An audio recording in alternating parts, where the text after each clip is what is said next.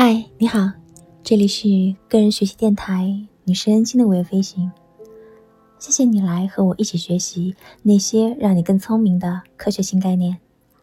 今天我们将要一起学习的是第七十六个概念：负能量是一种深刻的治疗。这个概念由编剧、导演理查德·福尔曼所提出来的。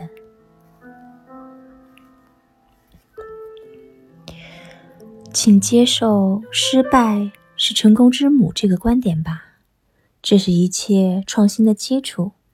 作为一个编剧而非科学家，面对 age 的连读问题，我能想到的是祭词的负能量概念，也就是在不确定性、神秘与疑问中保持清醒与冷静，不要急于追逐事实和理智。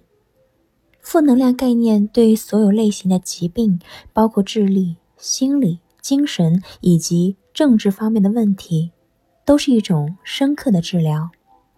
对此，我想到了爱默生的名言：“艺术是创作者创作的最佳途径。”这是一条崎岖蜿蜒的道路。